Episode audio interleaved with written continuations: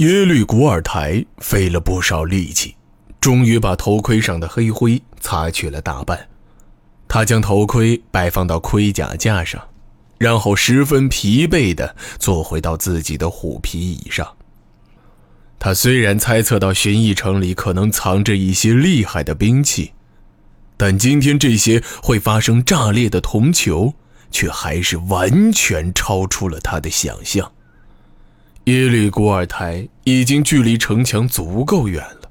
但还是被迎面袭来的黑色热风折腾得呼吸急促，可想而知，那些当时尚在城下的人，最后时刻究竟怀着何样的恐惧？耶律古尔台亲自参与了无数战斗，也游历过西国及大利的许多边境城市，却从来没有见过，甚至听过这样的兵器。这些连中原国家都不曾出现的东西，阿迪布究竟是如何造出来的？不过话说回来，如果能将这些铜球弄到手，那岂不是连那些不可一世的中原国家都成了手到擒来的猎物了吗？耶律古尔台缓缓闭上双眼，朦胧之际，他却突然清醒过来。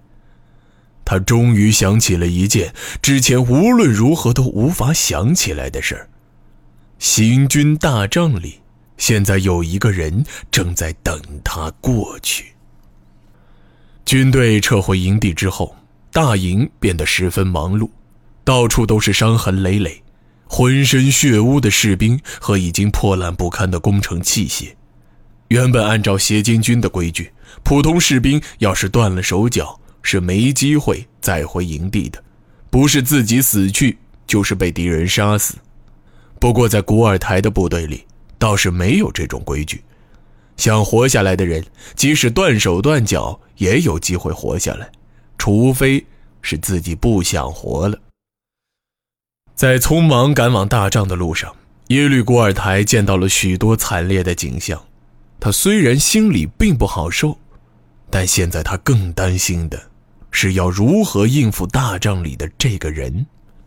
这个人打仗虽然不行，但在其他地方却是绝对的老奸巨猾，难以应付。偏偏这个人还是主将，要是换成其他人，应付起来都要方便得多。不过，这或许才是耶律重光真正的目的，实在就是所谓的知子。莫如父。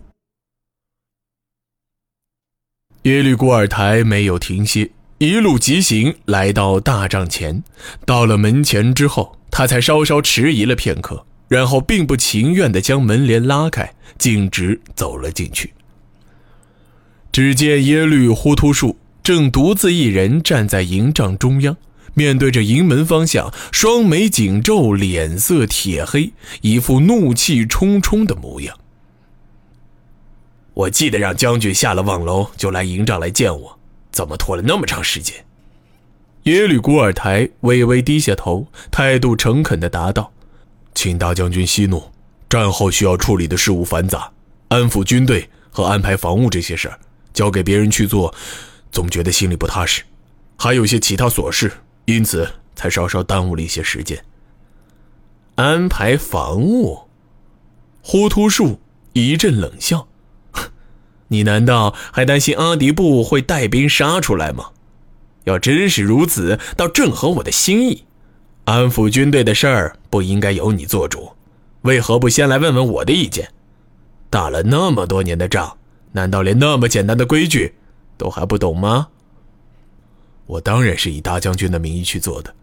我军因为那些奇怪的天雷损失甚重，现在军中将士都心怀畏惧，我担心影响到军队的作战意志，因此才选择立刻进行安抚，至少能让军士们不至于因为士气低落而被寻义军钻了空子。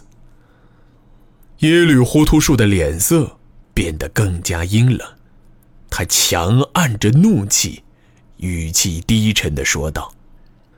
你别搞错了，这次战死的人可都是我镇下的兵马。不过冲锋的命令并不是由我下的。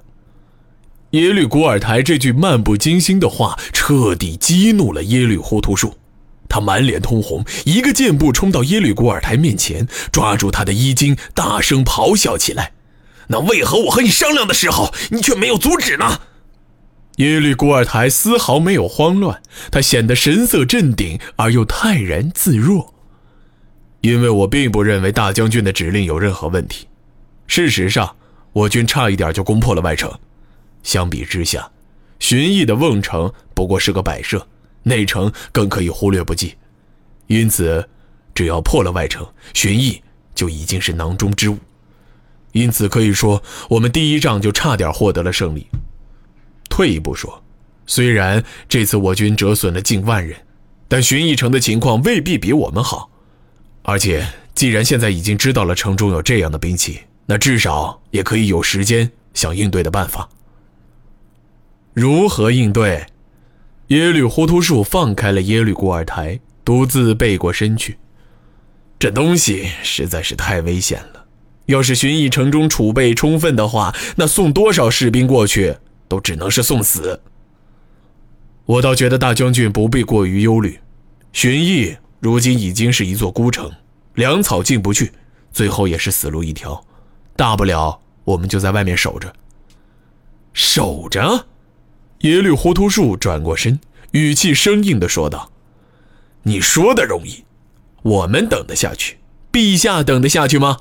整个察区每年会提供多少碎银？如今不要说是荆门，即使是其他实镇，也都是靠这些钱养活的。荀彧不仅必须尽快拿回来，而且还不能让里面的人都死光了。你身为皇子，难道连这个道理都不明白？”耶律古尔台却是一阵冷笑。我只负责打仗，其他的事儿并非在我职责范围之内。既然大将军不愿意围城，那就只能按照现在的打法继续下去。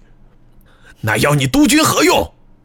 耶律忽突术突然咆哮道：“如果只是一味围城，这样的事儿难道我不会做吗？